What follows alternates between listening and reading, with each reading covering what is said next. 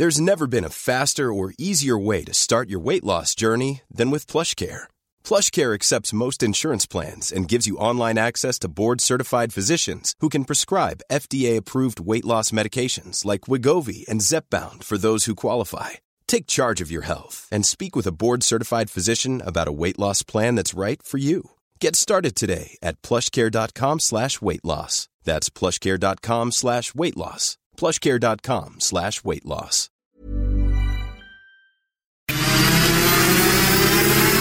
La misma Adela, pero en una nueva pauta. Y ese estilo único, incluyente, irónico, irreverente y abrasivo.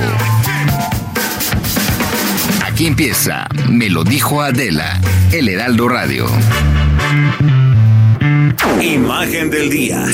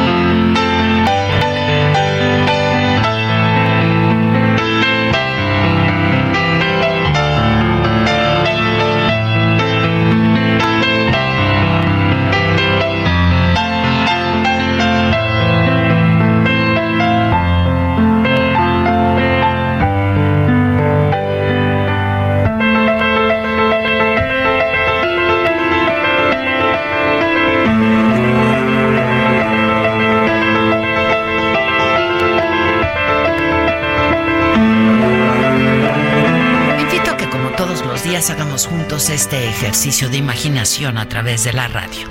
Hoy se cumplen 43 años de la muerte de Ángela Anaís Juana Antolina Rosa Edelmira Nin y Culmel, a quien el mundo conocemos como Anaís Nin, quien ha sido considerada uno de los primeros paradigmas de la literatura erótica. Nació en Francia en 1903. Bajo la crianza de padres artistas, fue escritora, bailarina de flamenco, fue modelo también. Una mujer con una complejidad de los espíritus libres, de profundos contrastes, que, insisto, rompió esquemas. Femenina, pero con una enorme fuerza masculina, sin miedo a tocar fondo y dispuesta siempre a saltarse todas las reglas y a satisfacer todos sus instintos y sus caprichos. En 1914, a los 11 años de edad, comenzó a llevar un diario hasta 1977, cuando murió. Y ahí quedó registrada de manera muy puntual la intensidad de su vida opuesta siempre a la monotonía que le resultaba muy, muy aburrida. El diario de una viajera que siempre navegó a contracorriente y que escandalizó al mundo de su época. Los manuscritos originales de sus diarios, que constan de 35 mil páginas, se encuentran actualmente en el Departamento de Colecciones Especiales de la UCLA, la Universidad de California, en Los Ángeles. El abandono marcó su infancia y sus diarios escritos, con una detallada crudeza y una gran honestidad, le ayudaron justo a exorcizar todos sus fantasmas. Los diarios de Anaïs Nin, volúmenes del 1 al 7, reúnen una amplia gama de matices, el lesbianismo, la poligamia e incluso el incesto. Jamás pudo estar con una sola pareja y su audacia se revela a plenitud en su segundo diario, donde cuenta de su vida en París, casada con el banquero Hugh Giller, quien hasta el día de su muerte fue su sostén económico y el puerto seguro donde de vez en vez anclaba la errática nave de Anaís. A la par de su matrimonio sostuvo una tormentosa relación con Henry Miller, el autor de novelas fundamentales del siglo XX, como Trópico de Capricornio y Trópico de Cáncer, y un triángulo amoroso también con June, la esposa de Miller, quienes mutuamente la celaban. June June es mi aventura y mi pasión, pero Henry, Henry es mi amor. La verdad es que miro a Henry con ojos ardientes y a June con exaltación, escribió Anaïs Nin. Siempre amaré a Henry, decía, y también puedo amar a otros hombres, pero Henry sigue siendo el centro de mi vida. ¿Aceptas compartirme? Anaïs Nin mantuvo una relación sexual con su padre, incesto. En esa obra se refiere siempre a él como padre, con mayúsculas, y lo descubre y lo describe con absoluta adoración, además de revelar de manera detallada los momentos de intimidad. Fue paciente y amante de dos psicoanalistas renombrados de aquella época, René Alendi y Otto Rank. Sus relaciones con ellos también su inspirado a un gran número de narradores. Ana Isnin se convirtió en la primera mujer de la literatura que firmó sus relatos eróticos con su propio nombre. No tengo ninguna moralidad. Sé que la gente se horroriza, pero pues yo no, contaba sonriente. Un cáncer de ovarios le impidió seguir su vida licenciosa y puso fin a sus viajes por el mundo al lado de sus amantes. Pasó sus últimos días al lado de su fiel y único esposo, Hugh Guillerm, en su casa de Los Ángeles. A muerte, su cuerpo fue incinerado y sus cenizas esparcidas sobre la bahía de Santa Mónica. Anaïs Nin, esta mariposa de la literatura bohemia y erótica, voló a los 73 años, dejando atrás una historia que había que recordar. El erotismo, escribió, es una de las bases del conocimiento de uno mismo, tan indispensable como la poesía.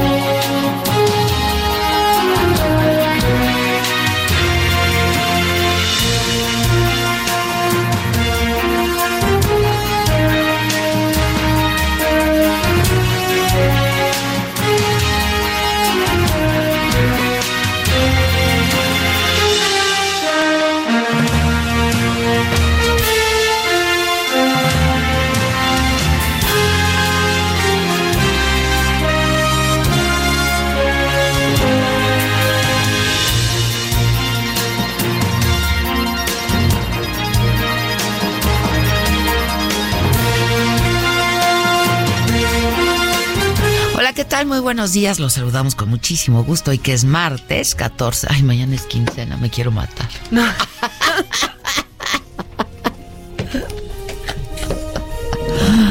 Todavía me preguntan que qué extraño de mis antiguos trabajos. Pues eso.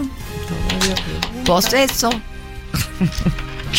Oigan, pero no muy contentos de estar juntos como ya lo hacemos cada día de lunes a viernes a partir de las 10 de la mañana en esto que es El Heraldo Radio. Esto es Me lo dijo Adela y hoy en las noticias el gobierno federal anunció la subasta de 72 aeronaves, aviones y helicópteros usados por exfuncionarios en administraciones pasadas, incluso en viajes privados. El proceso será acompañado, incluso en viajes eh, será acompañado por Naciones Unidas para que sea transparente. Jorge Mendoza es director de Banobras y explicó cómo va a ser esta venta, donde en una primera fase se van a ofrecer 28 aeronaves. El día de hoy, en el marco del acuerdo con la Oficina de Transparencia de las Naciones Unidas, estamos lanzando la convocatoria para la enajenación de 28 aeronaves. Dentro de estas 28 se encuentran 19 aviones, 9 helicópteros de 7 distintas dependencias. Cabe mencionar que entre las aeronaves se encuentran aviones y helicópteros que estaban asignados también al Estado Mayor Presidencial. Al final de este proceso, y si logramos vender todas a un valor mínimo de avalúo, estamos esperando recuperar más de 2.500 millones de pesos en cada eh, uno de estos eh, aeronaves, en este proceso. Bueno, y en la mañanera también se dio a conocer que el avión presidencial, pues nada, que va a regresar a México para continuar su venta de manera individual porque no hay compradores para el avión. Lleva un año a la venta y no se ha podido vender desde diciembre del 2018. Está en un hangar de California para su mantenimiento. Eh, eso cuesta lana también, eso cuesta ya. Presidente, mire, no, no, no hay fijón. ya sabemos que no lo quería usar, pero ya úselo. Para que no se le ponchen llantas ni nada de eso, y así. Que no compren el gel y todo lo demás que dice que era muy caro. Exacto. Que compren menos insumos. menos insumo, pero pues use el avión porque igual cuesta billete. Entonces ya mire mejor. Este cuando llegue a México va a estar bajo resguardo de la Fuerza Aérea Nacional. El director de Banobras, otra vez Jorge Mendoza, dijo los posibles escenarios para la venta o ya, pues, renta del avión. José María Morelos y Pavón. El gobierno mexicano también ha decidido que el avión regresará a territorio mexicano para uno, su resguardo por parte de la Fuerza Aérea Mexicana, dos, exhibirlo en, en conjunto con las aeronaves que hoy estamos presentando en este primer paquete de venta y así vamos a explorar tres alternativas para la comercialización. La primera es continuaremos con los esfuerzos para llevar a buen puerto la venta ya sea a un comprador único o dos, la venta en copropiedad, es decir, que dos o más personas puedan asociarse para adquirir esta aeronave. Y la tercera alternativa es considerar la renta del activo. Y además informó que cada semana se van a presentar adelantos del plan de salud pública y se espera que el próximo 1 de diciembre, pues ya quede establecido el sistema de salud de calidad eh, y gratuito. El próximo jueves se va a informar de los estados que han aceptado o que han rechazado participar en el plan de salud. No es obligatorio, no es por la fuerza y bueno, pues ya depende de cada estado si lo quieren o no. Esto fue lo que dijo el presidente López Obrador. Eh, en el caso de este plan también es voluntario. Ya la mayoría de los gobiernos estatales han suscrito los convenios o están este, dispuestos a suscribir los convenios. Pasado mañana se les va a presentar a ustedes el plan general y se les va a informar quiénes ya suscribieron los convenios. Por cierto, nuestra pregunta hoy a toda la banda en el Twitter y en el Instagram es sobre el Insabi y te invitamos, por supuesto, a que participes con nosotros, pues para saber cómo te ha ido con este nuevo sistema de salud del Insabi México. En el Twitter pues damos la va ganando el mal con 88%, eh, pero bueno, son pocos los votos, hasta este es poca la parte. Así es con nosotros, ya al Twitter y también al Instagram. ¿Te ha ido bien? O te ha ido en este nuevo sistema. El Insabi en el Twitter también va ganando el mal, 90%, 10% el bien en el Instagram. Este, pues ahí están fijas las preguntas en mi cuenta personal de Twitter y de Instagram, eh, pues para saber qué va a pasar. Hoy el presidente se va a reunir con los gobernadores del país para tratar asuntos generales. Están todos aquí, ¿eh? Están todos ya en la Ciudad de México, eh, iban a reafirmar el compromiso de trabajar juntos en armonía, sin pleitos ni confrontación, dijo el presidente, además de brindarles todo el apoyo para seguir trabajando por el bien del país. Hoy el gobierno federal va a dar a conocer las causas por las que renunció el ministro Eduardo Medina Mora en octubre del 2019, porque esta era una exigencia que se dijera, pues por qué... Eh, había renunciado porque también se supo que había habido llamadas eh, telefónicas, pues sí, confidenciales entre Medina Mora y el presidente. Hoy el presidente dijo, se va a dar a conocer todo, todo, nada más que debemos cuidar la parte legal. Queremos hacer la vida pública cada vez más pública y no tapar a nadie, dijo el presidente. Fernando Manzanilla renunció a la Secretaría de Gobernación de Puebla. Lo hizo a través de un video que publicó en su cuenta de Twitter. Agradeció la oportunidad que le dio el gobernador Barbosa, a quien le reiteró su respeto. Me quedo con los amigos, los momentos y el aprendizaje que da el servicio público, comentó, y dijo que va a seguir apoyando a ese gran Estado, pero ya desde la Cámara de Diputados. Fue detenido el abuelo del niño que la semana pasada disparó en el Colegio Cervantes de Torreón, Coahuila, y que después se suicidó. Eh, la Fiscalía del Estado explicó que las armas que usó este niño de 11 años en el ataque pertenecían al abuelo, quien por cierto no tenía permiso para portarlas ni para tenerlas. A José Ángel N de 50 años se le está acreditando el homicidio de la maestra María Asaf Medina por negligencia en la tenencia de armas en un domicilio particular donde vivía con un menor. Rosario Robles presentó un nuevo amparo contra la prisión preventiva que le fue ratificada en diciembre pasado. José Alfonso Montalvo Martínez, magistrado del primer tribunal unitario en materia penal, admitió el recurso y fijó un plazo de 48 horas para que se celebre la audiencia en la que va a decidir si concede o no la suspensión definitiva.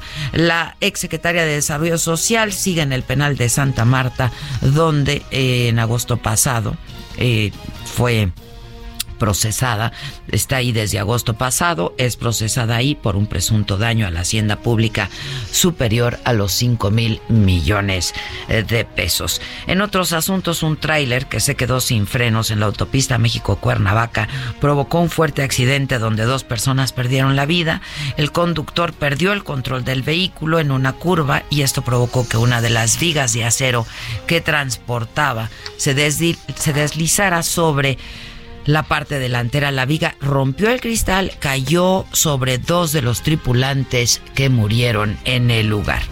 En información internacional, Irán anunció que ha detenido a varias personas por el derribo del avión ucraniano en Teherán, en el que murieron 176 personas el pasado día 8. El presidente iraní Hassan Rouhani prometió una investigación exhaustiva sobre este error imperdonable, dijo, para llevar a quien haya actuado de manera negligente ante la justicia. Canadá, Ucrania, Reino Unido y otras naciones se van a reunir el próximo jueves para analizar acciones legales contra Irán. El Papa emérito Benedicto XVI pidió retirar su nombre de un polémico libro sobre el celibato sacerdotal. Monseñor Gorg Genswein, su secretario privado, dijo que solicitó al cardenal Robert Sara ponerse en contacto con la editorial para que quiten su nombre, el nombre del Papa como coautor del libro, así como su firma de la introducción y las conclusiones. El diario ABC aseguró que el Papa emérito no participó en este proyecto y que fue objeto de una manipulación editorial. El multimillonario japonés Yusaku Maezawa, quien logró ser elegido como el primer pasajero privado que va a poder volar alrededor de la luna, busca en internet una mujer que lo acompañe en esta aventura. Aquí estoy. ¿Qué hay? ¿Qué hay que hacer? ya no, busques. más, mi querido Yusaku. ¿Qué hay que hacer? El viaje eh, se hará en la nave Starship de la compañía de Elon Musk, quien promueve este proyecto inédito, es un proyecto turístico espacial. La fecha del despegue está programada para el 2023. Maezawa tiene 44 años, es magnate de la moda y dijo en su sitio web que quiere compartir la experiencia con una mujer especial. Créeme que lo soy, compadre, de verdad. Si yo te contara.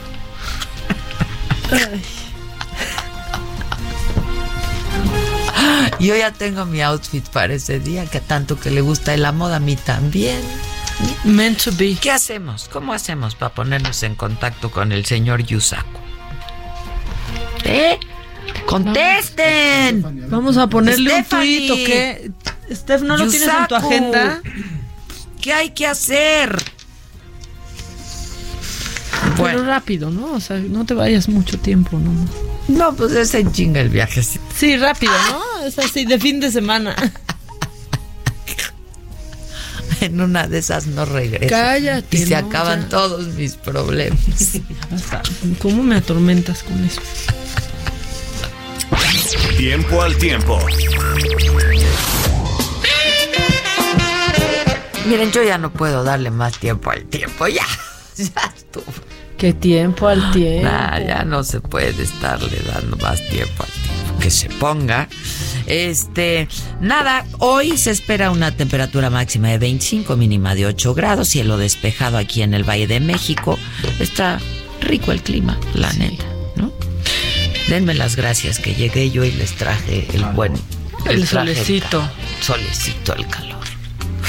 En el Estado de México ahí sí será de 23 grados, la mínima de 2. En Villahermosa, Tabasco, el termómetro va a llegar a los 31 grados, 22 la mínima. En Tampico, donde también nos escuchamos, eh, 26 la máxima, 21 la mínima. En Guadalajara se registra una máxima de 27, una mínima de 8. Y también nos escuchamos en Houston, ¿no? Houston, sí. Houston, a Texas, las 7 de donde la nació noche. el nieto de Andrés Manuel López Obrador Es hace gringo. unos días. Es gringo. Gringo.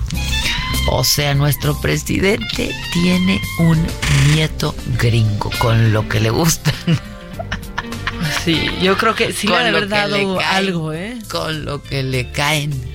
Que le hablen en español porque si no, no se va a poder comunicar con el abuelo mucho. Sí, no va a aprender el español. Igual va a vivir acá. Lo que pasa es que escuché Es que ella, ella vive ahí, ¿no? Part-time. Sí, la mamá y la abuela viven allá.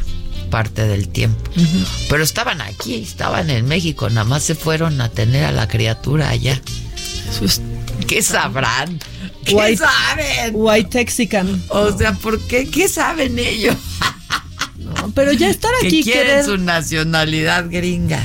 ¿Eh? ya estar aquí quererte ir al otro lado a que nazca el bebé ya no, o sea, eso es muy ochentero y no, pues viva México, vives aquí, que nazca aquí, Pues yo digo. ¿no? Sí, era muy ochentero eso. ¿Verdad? setentero. ¿Qué? Ayer dijo, se van a San Diego, pues se fueron a Houston. A Houston, a Houston, Texas. Ahí nos escuchamos nosotros también en Houston, Texas. Este, pero además, si no llegamos a tu ciudad, puedes seguirnos, por supuesto, en elheraldodemexico.com. Punto MX. No hay escapatoria. No hay escapatoria. Spotify Nos puedes también. seguir en Spotify, en iTunes. Ahí estamos en todos lados, manitos. Por todos los medios posibles. Ayer no me dijo que parezco el Espíritu Santo. que- Omnipresente. me Que estoy por todos lados. Ay, miren, aprovechenme, aprovechen. Porque se nos va a ir de viaje con me el- voy con Yusaku. Sí. ¿O cómo es su nombre? Sí, sí, sí, con él. Yusaku. Con Yu- ¿Cómo le vamos a decir así en la familia? Yusa. en la familia, en las comidas familiares como Yusa. ¿Qué onda, mi Yusaku? ¿Cómo estás, Yusita? Ah, bien. Ha ser bien. Yusita. Los japonesitos son menuditos. Te va a caer chiquito, ¿no? Así como al hombro, abajito del No hombro. importa, yo lo cargo. No importa, Sí, total. Total. Pues así las cosas. Espectáculo.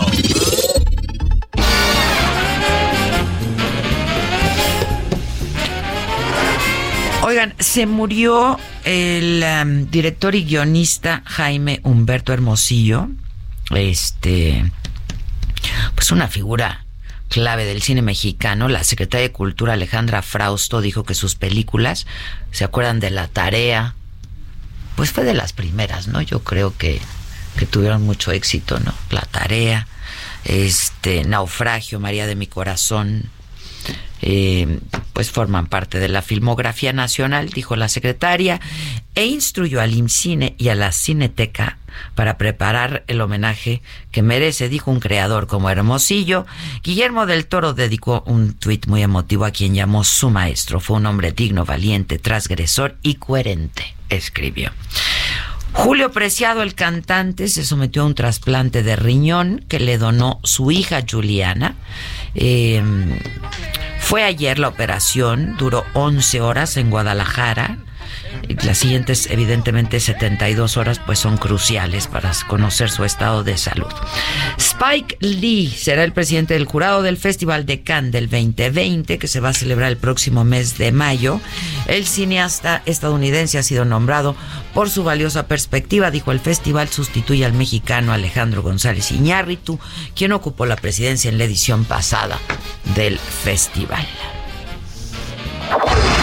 Deportes.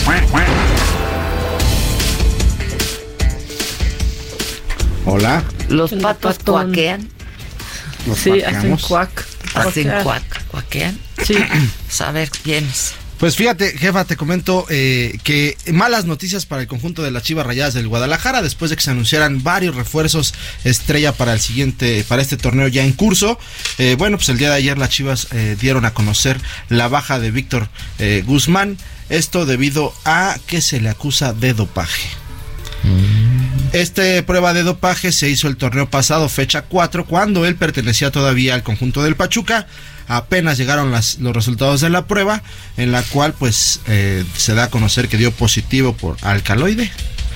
Y bueno, pues es una sustancia obviamente no permitida. Entonces las Chivas dan a conocer que ha sido dado de baja para el, para el, certamen eh, actual. Y por ello también buscan que la negociación con el conjunto del Pachuca, bueno, pues se eh, eche para atrás. Esto regresando a su, a su equipo, a Víctor Guzmán al Pachuca y que Pachuca le dé la parte del dinero que le dio. Hay que mencionar también que las Chivas dieron estuvieron pagando en abonos a estos jugadores y bueno, esperan que ya el conjunto del Pachuca, bueno, pues le regrese la parte del dinero acordado por este jugador. Por su parte, eh, eh, eh, Guzmán dio a conocer a través de las redes sociales que, bueno, no, no acepta él haber incurrido en prácticas ilegales antideportivas. Aclaró que va a solicitar la apertura de la segunda prueba de este antidoping que se le realizó. Pues negó tajantemente que haya consumido y esto con el fin de poder ayudar a su rendimiento. Hay, hay que mencionar que el día de ayer Víctor Guzmán llegó a la Ciudad de México pues muy, muy este, encapuchado y de lentes para que no fuera reconocido en el aeropuerto de la Ciudad de México. Igual lo reconocieron. Sí, claro. Pues es que llama más la atención, es peor. Pues llama más la atención. Y bueno, eh, pues eh, se dirigió a las, a las oficinas de la Federación Mexicana de Fútbol pues para poder aclarar y definir su futuro eh, como futbolista. Se habla que podría recibir, en caso de que se abra la segunda prueba de dopaje y se dé otra vez positivo, pues pueda eh, darse una sanción de hasta dos años fuera del fútbol mexicano. Eh, esta es una, una, una, sanción, pues digamos, eh, que va, va, a marcar un presidente que de cumplirse, pues, pues este joven pues tendrá que esperar y parar así su carrera futbolística eh, en el fútbol mexicano. Se hablaba que este jugador podría ir hasta Europa, entonces eh, pues de, pronto se cortan las alas de este Víctor Guzmán. Por otra parte, te comento que bueno, el día de ayer se dio a conocer la muerte de Carlos Girón, este medallista olímpico en Moscú de 80, eh, murió a causa de una complicación con una neumonía tras 25 días de ser hospitalizado. Hay que mencionar aquí que es se acusa por ahí en redes sociales que la complicación vino a causa de una bacteria que adquirió dentro del mismo hospital. es típico. Es ¿eh? típico, sí. Y últimamente yo sí he escuchado casos muy cercanos en los cuales eh, se les opera y dentro del hospital es, que son, los riesgos de una de una operación. Y algunos algunos comentarios en redes sociales pues acusaban al sistema de salud, lo que estabas comentando hace rato, que la austeridad ha llevado a ahorrar en la limpieza y eso ha provocado eso es cierto. A mí me estaban diciendo que nutrición no tiene ni gel para lavarse las manos, en serio. Y que los doctores llevan sus guantes. Pero el hospital de nutrición, o sea, que aparte nutrición tiene la mejor, la mejor, la mejor, medicina y los médicos y no, pues es lamentable, lamentable que por eso se haya complicado esta enfermedad de este medallista exclavadista ¿Qué olímpico. Este eh, te doy el dato ahorita.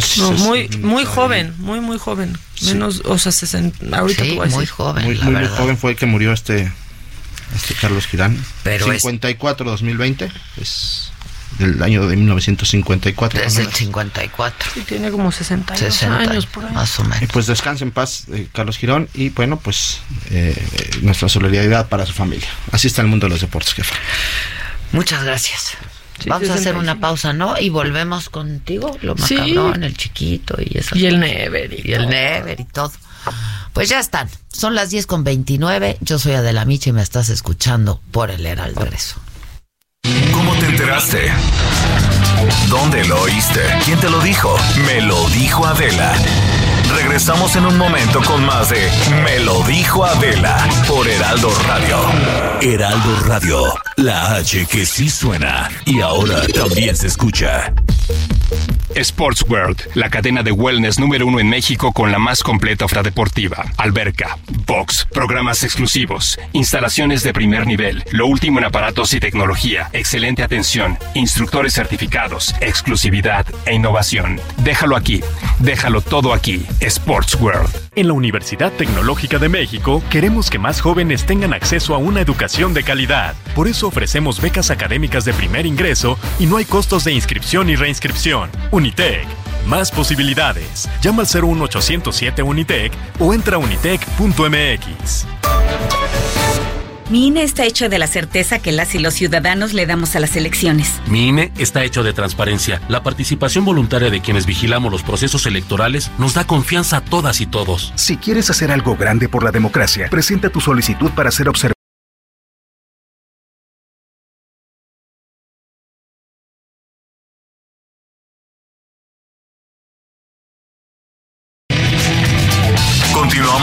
estilo único y más incluyente, irónico, irreverente y abrasivo en Me lo dijo Adela por Heraldo Radio. ¿Cómo ponerle al chiquito?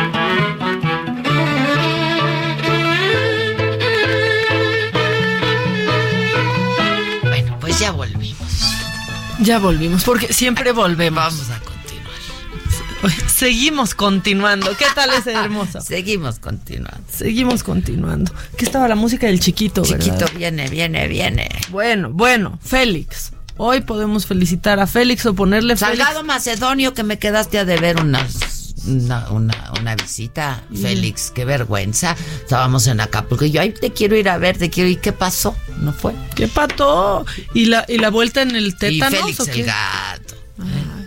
Y en la vuelta en el tétano también nos la quedó a deber la vuelta en el tétano. Hasta nos fuimos a vacunar por cualquier cosa. Félix Fernández, el portero. ¿Quién más? Y todos los que están Félix, Félix, Félix. Félix, Félix, Félix. Sandacio, Eufrasio. Eufrasio no, Eufrosina sí conozco, pero Sí, pero Eufrasio no. Fermín, Fermín. Fermín, sí. ¿no? O sea, Félix Cortés Camarillo, mi cuate. Félix, te mando un beso y un abrazo con mucho cariño. Glicerio, No. Ful- eh, Fulgencio. Ah, Fulgencio. Fulgencio. Eh, Nino. Fulgencio Canún. Batista, Claro, ¿verdad? Nino, Nino Canún. Sí, que ya no ha ido a la Senior. mañanera. Hombre. Sí, al Junior besos. que- Al Junior y al Senior. también, pero es que al Senior no lo conozco, al Junior sí, ¿verdad? Yo sí conozco a los dos. Y este, mira, no sé, no, no me lo tomen a mal, pero felicidades a San Potito. Ah, caray, soy, soy yo. En la cabina, sean Ah, serios. caray, soy yo. O San sea, Potito. Potito. Potito. Sí. ¿Cómo andas, Potito? Ay, qué bonito, ¿no? Yo así le pondría un perrito. Potito. Potito.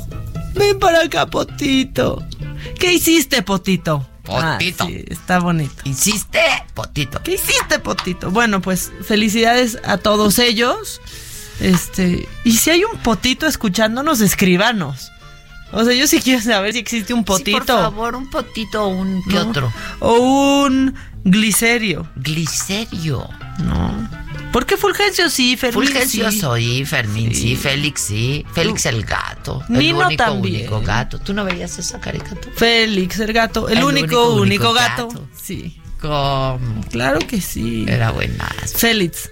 Félix también cumple Félix, hoy. sí. O sea, Félix y Félix. Ahí Oye. está, el- ahí está tu Y el chiquito. macabrón, a mí me gusta mucho el macabrón. Ay, vámonos con el macabrón, que está bueno hoy, ¿eh? Lo macabrón.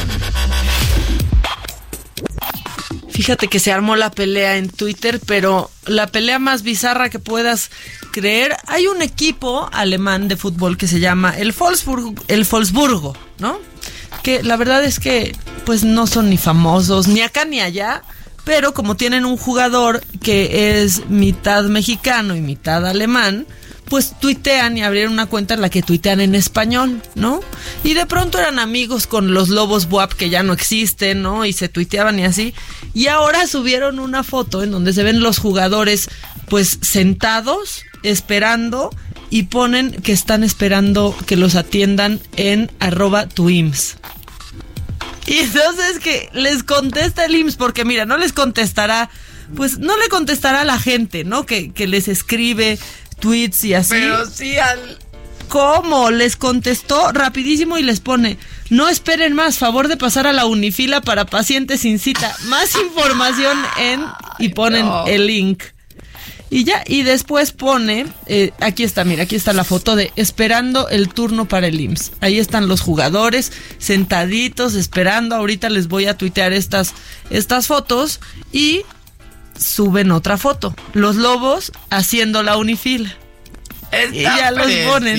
pero ¿cómo se les ocurre? ¿Cómo se les ocurre? Pero la gente, pues dijo, ay, ¿qué? O sea, el IMSS les está contestando en Twitter y a nosotros no nos contestan. Y pues ya le llovió, le llovió, en donde algunos pues ya nos, nos están poniendo en mal con los alemanes porque los arroban a ellos, arroban a Zoe Robledo y al IMSS y le pone sin cita, siendo derechohabiente, empleado y enfermo, em- esperas hasta cuatro horas. Si lo sabe Dios, que lo sepa el mundo entero. Y entonces el IMSS ya le contestó que por mensaje privado le iban a solicitar datos para atender su caso. Eso le dijo a otra usuaria.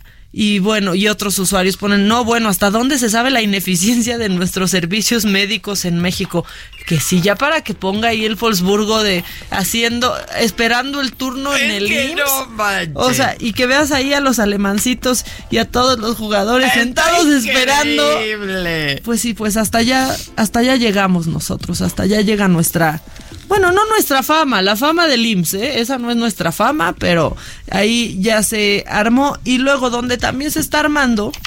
Pues fíjate que es en Estados Unidos, porque ese país ha decidido poner a los activistas climáticos, pues catalogarlos como extremistas, justo al lado de grupos terroristas. Y bueno, pues la verdad es que la gente sí se está se está enojando porque hay unos cuates que se llaman valve turners, o sea que le dan vuelta a la válvula porque eh, en el 2016 estos cinco activistas se coordinaron y coordinaron una protesta masiva eh, contra los combustibles y una noche avisando a las compañías involucradas, pues se organizaron para cerrar al mismo tiempo cuatro ductos de petróleo que llegaban a Estados Unidos. Se viralizó la manifestación, transmitieron en vivo mientras esperaban para, para ser arrestados y bueno, ellos ahora, según The Guardian, pues están catalogados como extremistas porque se trató de un ataque, de un intento de sabotaje para forzar o intimidar al gobierno. Entonces, bueno, a este gobierno de Donald Trump que se le ha acusado de pues ignorar o decir que el cambio climático no existe, pues están muy pues la gente sí está de verdad eh, pues enojado. Uno de los activistas dijo que era obsceno que compararan su vida con la de los asesinos en masa o con las de unos terroristas cuando lo único que están haciendo ellos es, pues sí, de pronto tener acciones drásticas, pero para que la gente tome conciencia del cambio climático. Otra cosa que está pasando en redes y que eso sí está macabrón, y es que ves que hay tests súper tontos, yo la verdad nunca lleno ninguno, pero que te encuentras en Facebook o te encuentras en redes así para saber qué personaje eres, para de tal historia, tal. Bueno, pues ahora está el test de Winnie Pooh. Ah, a ver. Y entonces para saber quién eres, pero lo que pasa es que, bueno, dicen que cada personaje de Winnie Pooh tiene un trastorno mental, ¿no? Entonces Winnie Pooh tiene déficit de atención. Estos son los que les podrían salir. O sea, pues, si, si le sale Winnie Pooh, déficit de, De atención. atención. Si le sale Piglet, sufren de ansiedad.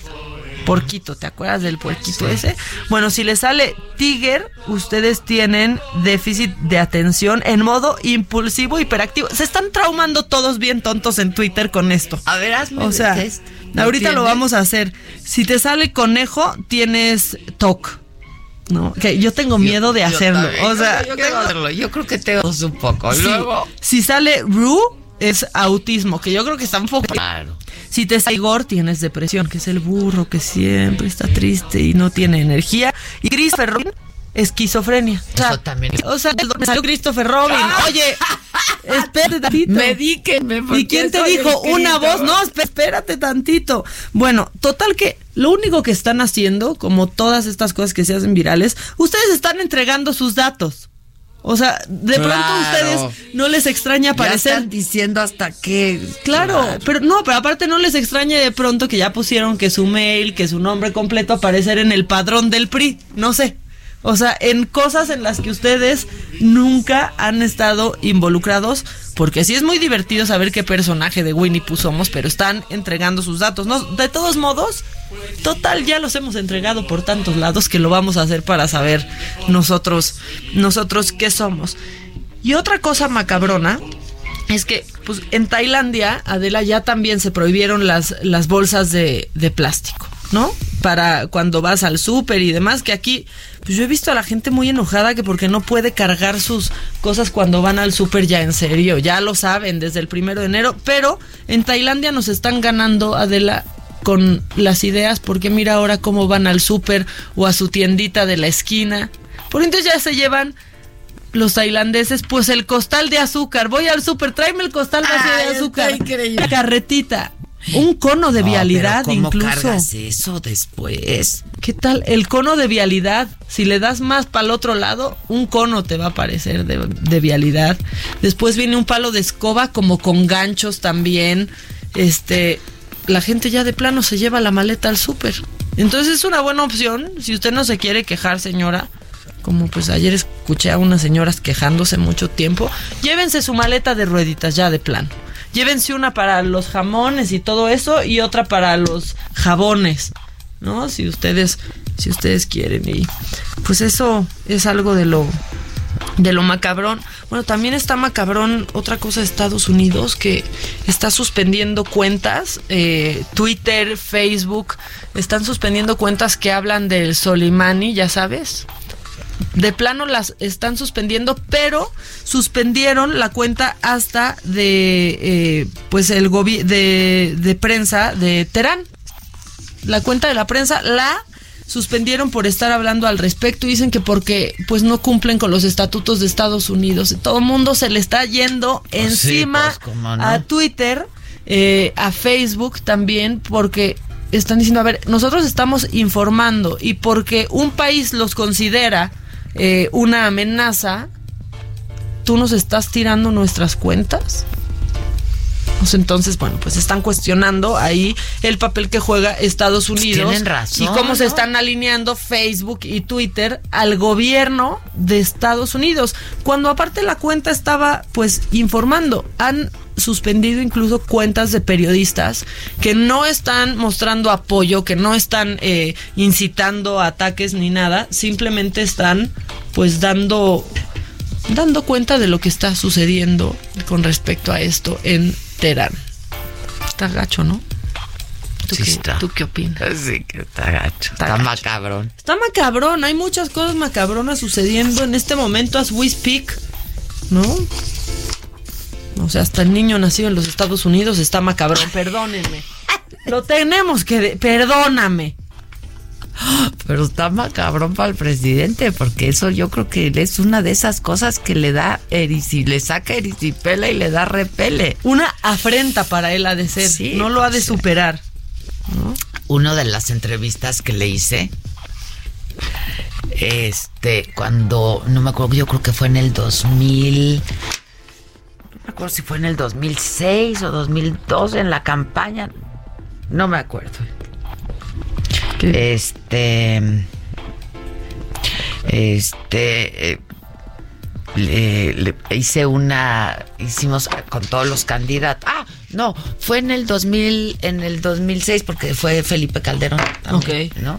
Este y entonces fue fue el fue el actual presidente entonces candidato eh, Andrés Manuel López Obrador y entonces yo jugábamos unas cartas ¿te acuerdas? estaba muy de moda el juego de cuestión de escrúpulos sí y entonces pues yo hice mis propias cartas ¿no? de las noticias por Adela y entonces le sale una de me acuerdo que a, a- a Felipe Calderón le había salido algo del, del empleo porque claro pues estaban diseñadas para cada uno de ellos. Sí, Él según su bandera de según su campaña, bandera de ¿no? campaña, ¿no? Porque pues Calderón era fue el presidente del candidato del empleo, ¿no? Y entonces a Andrés Manuel le tocó algo así como, si tu hijo te gustaría estudiar en Harvard, ¿qué harías? No, no, eso no va a pasar. Entonces yo le decía, bueno, por eso, Andrés, por eso, pero este es un juego. no, ¿Qué no va a harías? o sea, nada más dime, ¿qué harías? Que no va a pasar, mis hijos van a estudiar en la UNAM, no, no va a pasar. Bueno, pero ¿y si pasara? ¿No? O sea, no habla en inglés. Pero ¿y si pasara? Bueno, el caso es que casi, casi ¿De ahí se no para y se va o me paro yo y me voy yo, ¿no? Y de ahí no lo saqué de que eso no... Hay una serpiente, está, una, una cobra. Este, En el perdón, baño, es que estoy viendo aquí unos monitores. ¡Ay, Dios! Una cobra salió del excusado, Ay, ¿qué? no, Imagínate eso. no, no, no. ¡Qué cobrón! ¡Qué Salió de ahí. Ay, Dios mío, imagínate. Bueno, el caso es que así pasó. Ahora imagínate que yo le hubiera preguntado en ese entonces, ¿y si tu nieto naciera en esta, si tu hijo decidiera que su nieto, que su hijo va a... Eso no va a pasar, No va a eso pasar. no va a pasar. ¿Qué crees? ¿Qué, crees? Híjole, sí. Pues así las cosas. Ha de ser gringuito porque siempre habla inglés. Así diría Crikiri. ¿No? A más de ser, ¿qué? Güerito y tener grandes los pies. Este, exacto. ¿Quieres Never? Sí, el Never está bonito, el Never hoy. Está bueno. ¿No? Para ver rollitas, musiquita y Va a así. haber musiquita, eso sí. Never forget. Pues en este momento, siendo las 10 con 48 del día 14 de enero del 2020, yo quiero que todos se agarren de las manos y feliciten al Puma porque cumple 77 años hoy y así lo queremos celebrar. ¿Cuántos cumple? 7-7. Ah, mira.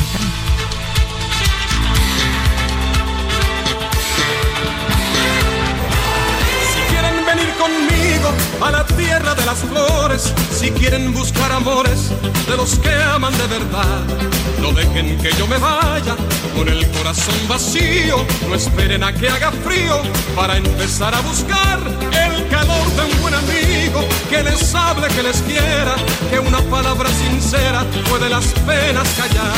Agárrense de las manos unos a otros conmigo. Agárrense de las manos si ya encontraron su amigo. Juntos podemos llegar donde jamás hemos ido. Al Puma en una gasolinera. Sí. ¿Y qué le dijiste? Agárrense de No, las pues me saludó muy cariñoso y así. Oye, pero qué padre, porque hace poco dio un concierto, algo así, ¿no? No, y estuvo, chambeando. y estuvo muy mal, Ah, ¿no? estuvo muy Está mal. enfermo de los pulmones. Ustedes dirán, ¿pero por qué es el Puma? José Luis Rodríguez se llama. ¿Por qué le pusieron el Puma? Porque tiene cara de... sí. No, le pusieron el Puma después de una telenovela que se llamaba Una muchacha llamada Milagros. Una novela de Delia Fiallo y su personaje era Omar Contreras, el, El Puma. Puma. Así se quedó. Pero también tenía cara de Puma, acuérdense. Su- el pelo su así, naricita, su naricita. sí, que se le hacían sus arruguitas. Sí, sí, sí. ¿Y quién era la protagonista en esa, no sabes? Ahorita Es que te- me acuerdo de una muchacha llamada Milagros, creo. Sí, y que el, y el tema de la canción lo cantaba Sandro. Sandro de Sandro era de Sandro de América. Una muchacha y una guitarra para poder cantar. No, Fresa Salvaje no, Fresa Sal- No, claro que Fresa Salvaje es de Rafael. O de Camilo Sesto, de uno de esos dos. A mí, conmigo, no te metas en eso, Víctor, Hombre, el cancionero Picote está aquí. O sea, Fresa Salvaje, te apuesto lo que quieras que no. Pero Ahí está. mira. Tin, tin, tin, tin, tin. Mira. ¿Qué dijo Steph? Es que yo creo que para una generación son la misma persona, Camilo Sesto, Rafael, Sandro y el Puma. Pues sí son como de la misma generación, ¿no? O sea, sí pueden ser. Sí pueden ser, pero tú ¿por qué sabes esas cosas? Ay, es que, pues ya ves, es que Sandro sí me gustaba muchísimo, lo Como escuchaba Sandro de de. América, claro. Rosa, rosa, tan maravillosa, Ya, como claro. blanca, rosa, como flor Y era hermosa. guapo y bailaba y todo, sí, claro. Era el Elvis Presley latino. Exactamente, que ya se murió Sandro. Ya, Sí, se murió. Sandro. Bueno, y el Puma dio un concierto sin saber a Pablo Escobar. Hasta el día de hoy él dice que no sabía que le estaba cantando a Pablo Escobar, que porque el escenario estaba muy, eh, muy poco iluminado, aunque ahí salió en fotos con la esposa de Pablo Escobar y todo. Ah. Que esa ha sido una historia de siempre entre los Es que los cantantes. van y ¿no? cantan donde les paguen. Exactamente. Oye, este, que por cierto, el sicario de Pablo Escobar, el Popeya, a quien yo entrevisté, subimos la nota Saga, ¿no la vieron? Hay que visitar la plataforma de Saga, aprovecho para invitarlos. Está muy grave, ¿eh? tiene un cáncer terminal y pues nada, que está siendo tratado como Ah, que le están dando un súper un ¿verdad? tratamiento. Y, o sea, hay gente ahí que no puede tratarse su enfermedad, ¿no? Y el sicario, que cuando yo le pregunté a cuánta gente mataste, me dijo, de manera directa a 300, de manera indirecta como a 3000. Y con estas manos, señora. Sí, con estas, sí me dijo, ¿verdad? Ay, no, no, no, no. Este, y pues ahorita con escol, seguridad, y lo llevan a los tratamientos. Y le están dando trato Así de las primera. cosas, así las cosas. Bueno, y este te va a emocionar también, porque hoy hubiera sido cumpleaños si no se hubiera muerto en agosto del 87 de Chava Flores. Ah, y tenemos que poner a Chava Flores. Claro, No, México, Distrito Federal. ¿O cuál tiene? No, la Bartola. Ah, Bartola. Es que, está de- es que viene al caso Bien. porque enero cuesta de enero, que ha durado enero, ¿cuántos días? ¿50? Puta, Hijo. Viene. Mira Bartola, ahí te dejo esos dos pesos. Pagas la renta, el teléfono y la luz. De lo que sobre, coge ahí para tu gasto. Guárdame el resto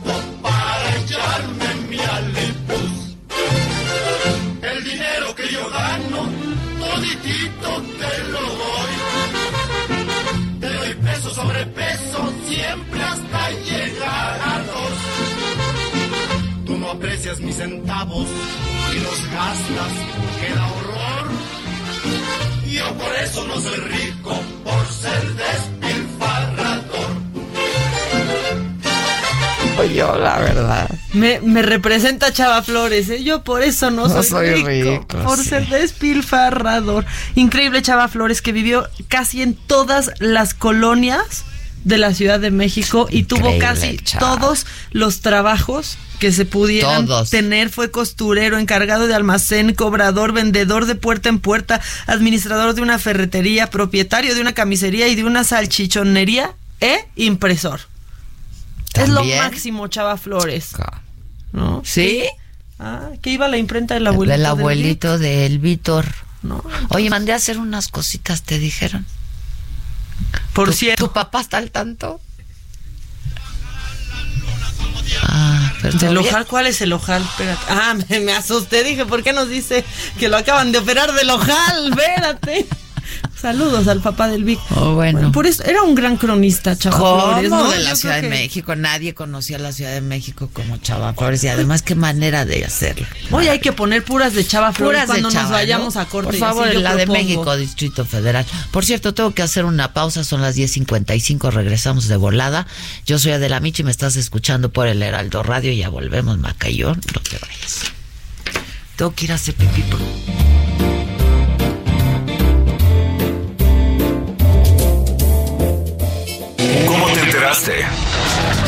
¿Dónde lo oíste? ¿Quién te lo dijo? Me lo dijo Adela.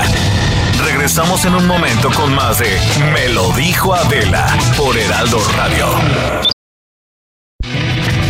Continuamos con el estilo único y más influyente, irónico, irreverente y abrasivo en Me lo dijo Adela por Heraldo Radio. Sábado Distrito Federal. Sábado, Distrito Federal.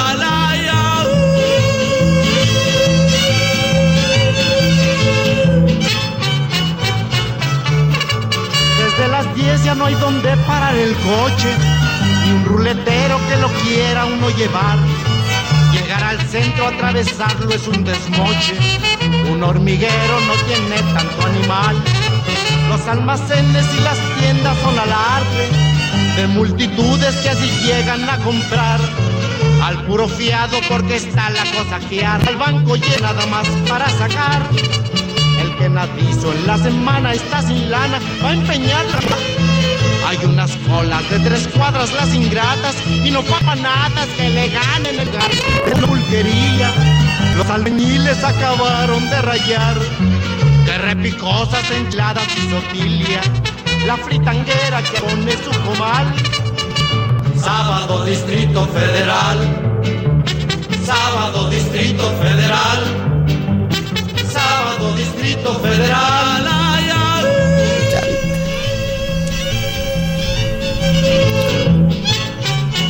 Bueno, es un rolón. Sábado, Distrito Federal. Que ya no hay Distrito Federal, Ya no hay decía así. Distrito Federal. Ay, a mí me sigue gustando decir DF. Sí, no, a mí me gusta CDMX. Pero me eso- gusta bastante CDMX. Soy una clásica. ¿Vas al DF este fin de semana? Ah, me da nostalgia. el a mí sí DF. me gusta el CDMX mucho, además. Ciudad- CDMX. Somos progres aquí. Somos una ciudad de avanzada, Adela. Avanzada, claro. No sabemos en qué tanto, pero por lo menos en el nombre. Y en las bolsas de plástico, eso sí me tiene muy contenta. Y las bolsas de plástico, sí, claro, claro. Es una buena medida. Y si hacen un carril carpool, ya eso sí también me tendrá muy contenta, pero luego no se atreven.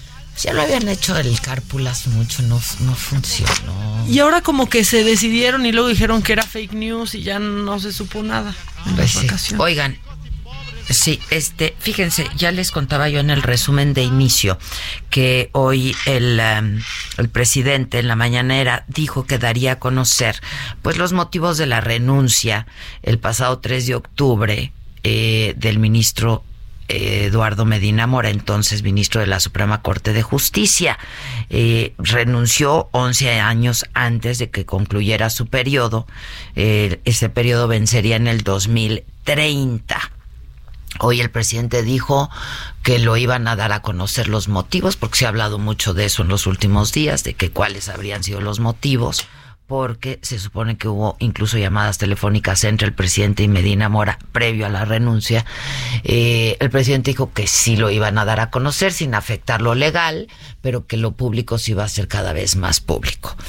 Y entonces, este, pues nada, que ya lo dio a conocer la presidencia los motivos y lo único que hizo presidencia de la república pues fue mandarnos a todos eh, la carta de renuncia que presentó Medina Mora que ya había sido pública este nada más dice con fundamento en el artículo 98 tercer párrafo de la Constitución Política de Estados Unidos mexicano someto ante usted mi renuncia al cargo de ministro de la Suprema Corte de Justicia de la Nación para el que fui electo por el Senado de la República.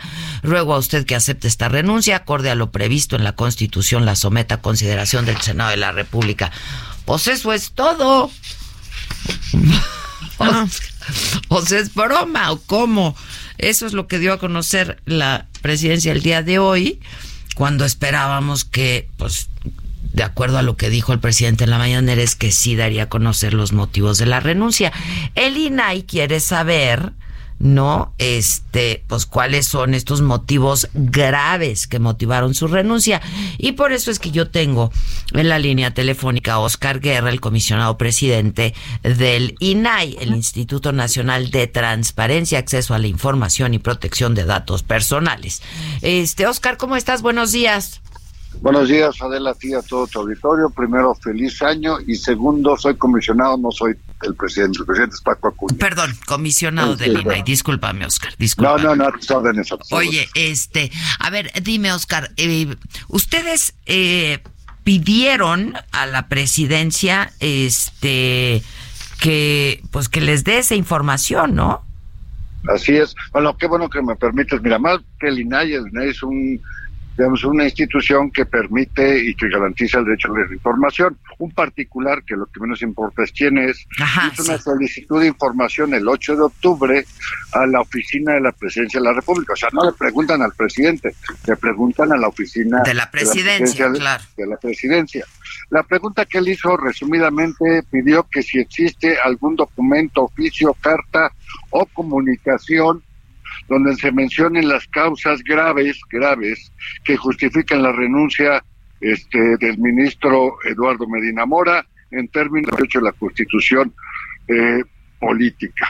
La presidencia, la oficina de la presidencia le contestó que después de hacer una búsqueda en sus archivos, una búsqueda exhaustiva, amplia y razonable, este no encontró documento físico o digital lo estoy leyendo textualmente, así como registro alguno de la información como la requiere, ¿sí? El solicitante, ¿sí? En ese sentido.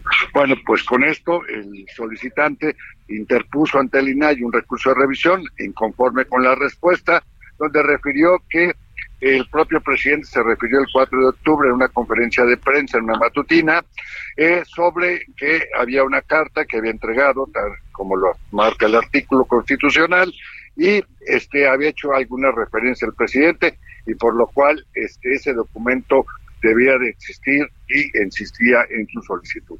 Nosotros, este, me tocó a mí proyectar el recurso, el cual presenté al Pleno en la fecha 18 de diciembre, la última sesión del año pasado, y que fue aprobado por unanimidad, o sea, por todos los comisionados, donde eh, revocamos la respuesta de la oficina de la presidencia y le pedimos que nuevas vuelva a hacer una búsqueda donde no podrá elegir la entrega, evidentemente, de la carta que, como tú dices, todos ya conocemos, la carta que entregó el, el exministro Miguel Mora, pero además le pedimos adicione la versión estenográfica de la conferencia de prensa o de la matutina, como se quieran llamar, que dio el presidente el 4 de octubre. porque Nomás voy a leer algo muy importante que dice el presidente ese día y que puede ayudar un poco, digamos, en la intención eh, para contestar esta pregunta.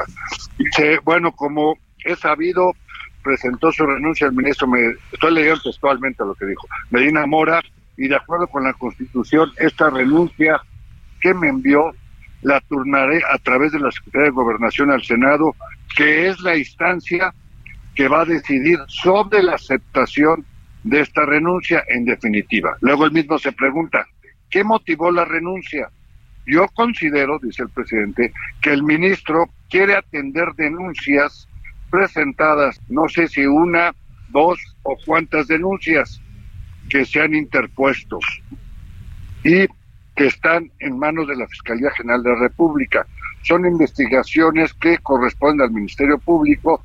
Nosotros hemos sido respetuosos y no nos involucraremos en estos asuntos judiciales. Es un tema, es una denuncia y si esta existe, que tiene que ser atendida por la Fiscalía. No podemos nosotros culpar a nadie y mucho menos hacerlo por anticipado. Esto corresponde a las instancias judiciales. Entonces estamos pidiendo que entregue esa versión también estenográfica, donde pues el solicitante, el particular, podrá tener la copia de la renuncia, que como tú ya la leíste, no dice nada de alguna cuestión grave, y la justificación del presidente, que decir que él admitió la envió al Senado, él valoró esta cuestión para que él, el Senado la aceptara y hiciera el, cambio, el cual ya, como sabemos, ya, ya se hizo la sustitución del ministro en ese sentido y ya la gente podrá, porque la acceso a la información para eso sirve, pues podrá valorar si el presidente tuvo los elementos o no, dado que también él habla de estas posibles investigaciones y ahí, como ayer también lo dijo en la conferencia, él no puede relevar, revelar cosas que pudieran estar este, eh, poniendo en riesgo el debido proceso.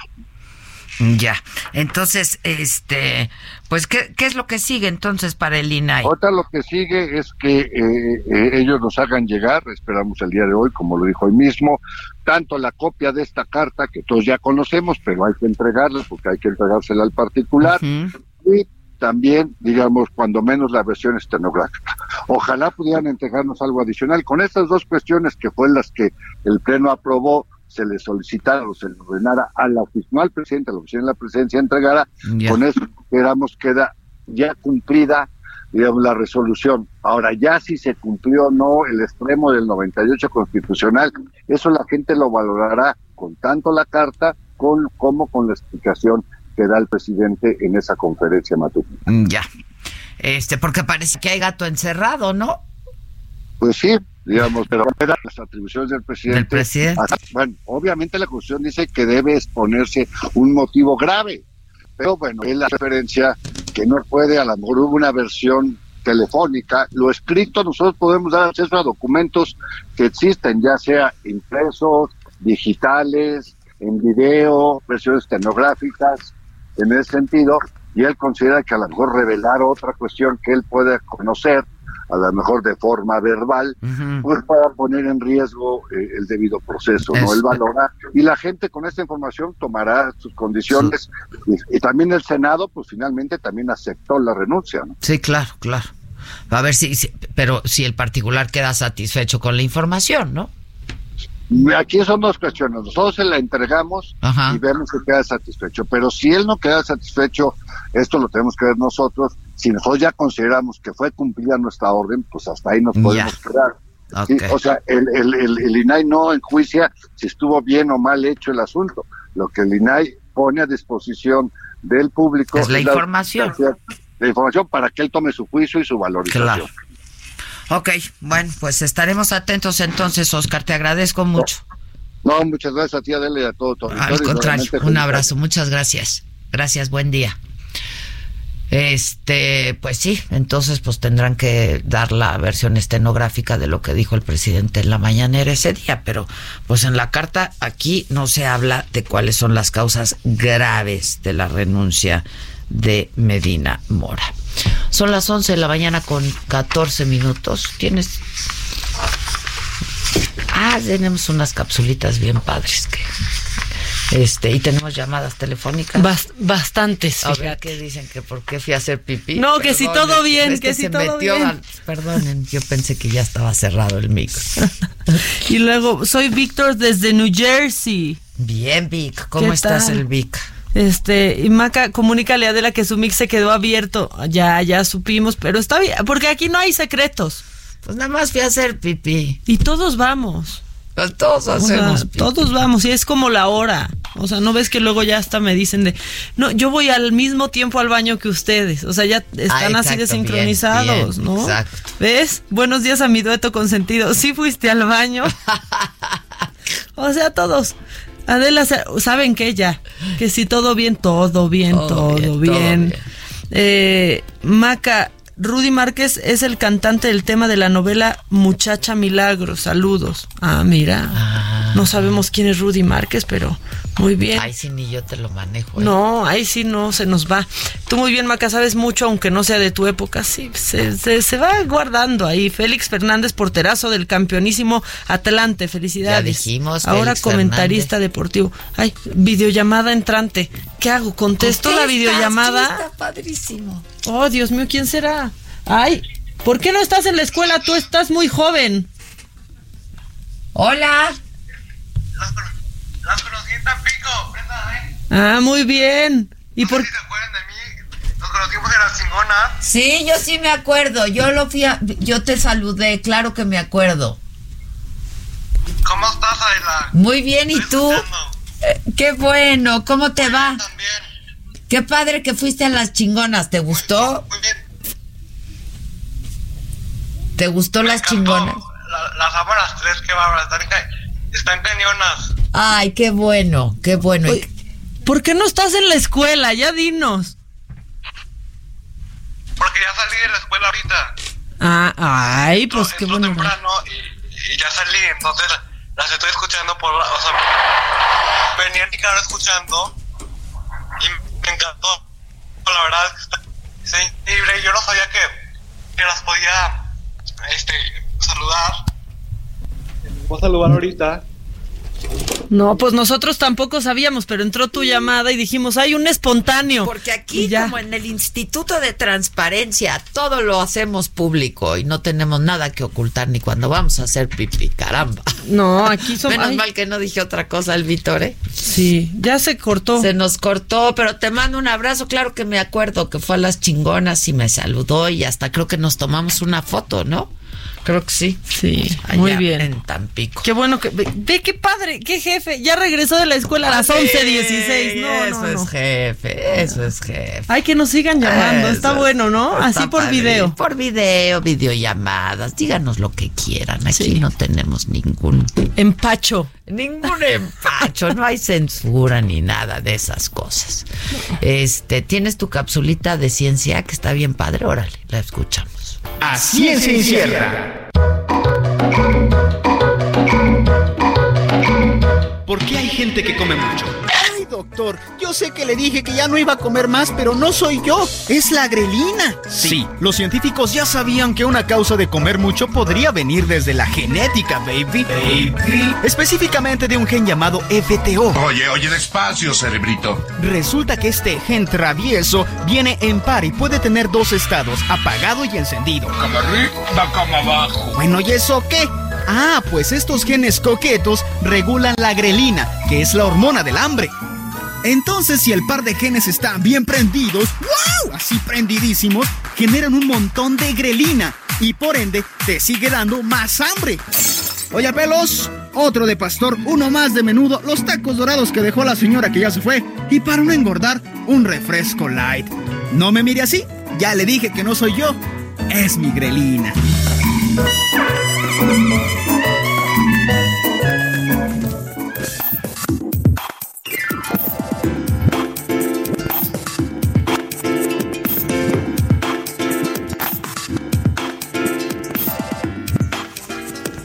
Ya regresamos así, en un abrir y cerrar de ojos. Ya regresamos. Qué padres nuestras cápsulas de ciencia. ¿eh? Hay que saber de todo.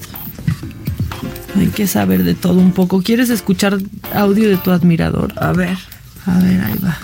El que prometió hablar diario. Sí, ya está subiendo de tono, yo creo que y ha el discurso ¿verdad? Ha cumplido. Hola Adela, ¿qué tal? ¿Cómo estás? Buenos días, soy José Luis. Y como todos los días te lo prometí, te envié tu audio de voz, pero lamentablemente quizá no lo pudieron transmitir al aire y bueno, este es el de hoy. Acapulco ya tuvo la fortuna y la dicha de que las iluminaras con tu hermosa sonrisa y esa mirada tan especial que tienes. Pero esta ciudad ya te reclama. Necesitamos a nuestra Adela, que siempre nos da cobijo y nos da calor en esta Ciudad de México. Te extrañamos, Adela. Ay, qué bonito día.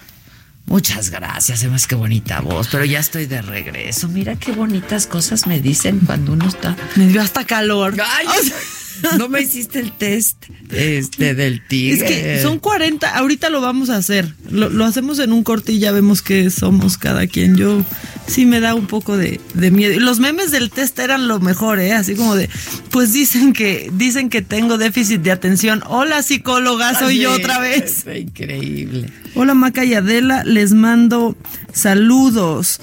Mucha gente escribiendo, a ver, tenemos otros audios, lo voy a echar, ya, que sea lo que Dios quiere. Ahí les va.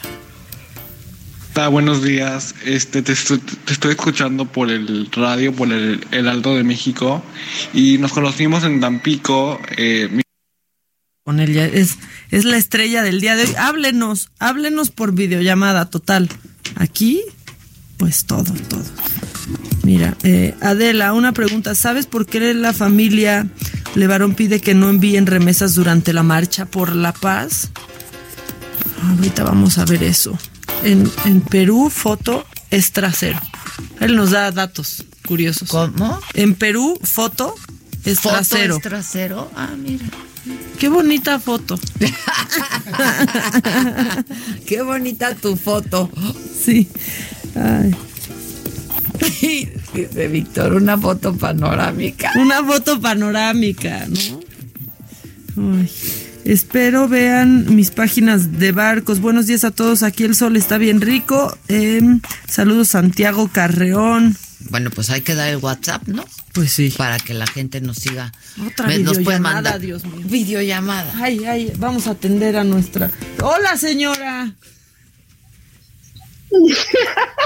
¡Hola! ¡Hola! Hermosas, ¿cómo están? Muy bien, ¿y usted? Acá las estoy escuchando. ¿A dónde Bien, anda? Bien, gracias. ¿Desde dónde está? ¿Desde Ahorita dónde? estoy en el trabajo, pero yo estoy en Omaha, Nebraska. ¡Ah! ¡Qué internacionales! ¡Qué padre! ¿Cómo está el clima por allá? Mucho frío, Adela, mucho, Mucho frío, ¿verdad? Sí. Oye, qué increíble, increíble es la, la tecnología, ¿verdad? Mira, Es increíble, estoy de acuerdo, es increíble. Qué gusto poder tenerla aquí presente, mire, como si estuviera aquí en la mesa con nosotros. sí, qué increíble. Pues muchas gracias por este, contestar mi Al llamada. contrario, ¿de qué trabaja usted allá? Feliz día, las quiero. Yo paso al área de cocina del Hotel Hampton Inn. Ah, qué bien, qué bien. ¿Cuántos años lleva ya por allá? Cuando visitarnos por acá, conocer. Le mando un beso y le deseamos feliz año. Omaha, como, como Le mandamos besos. Besos, señora, que se, se- ya se movió por esconderse del jefe y ya tiene menos señal. Pero le mandamos besos.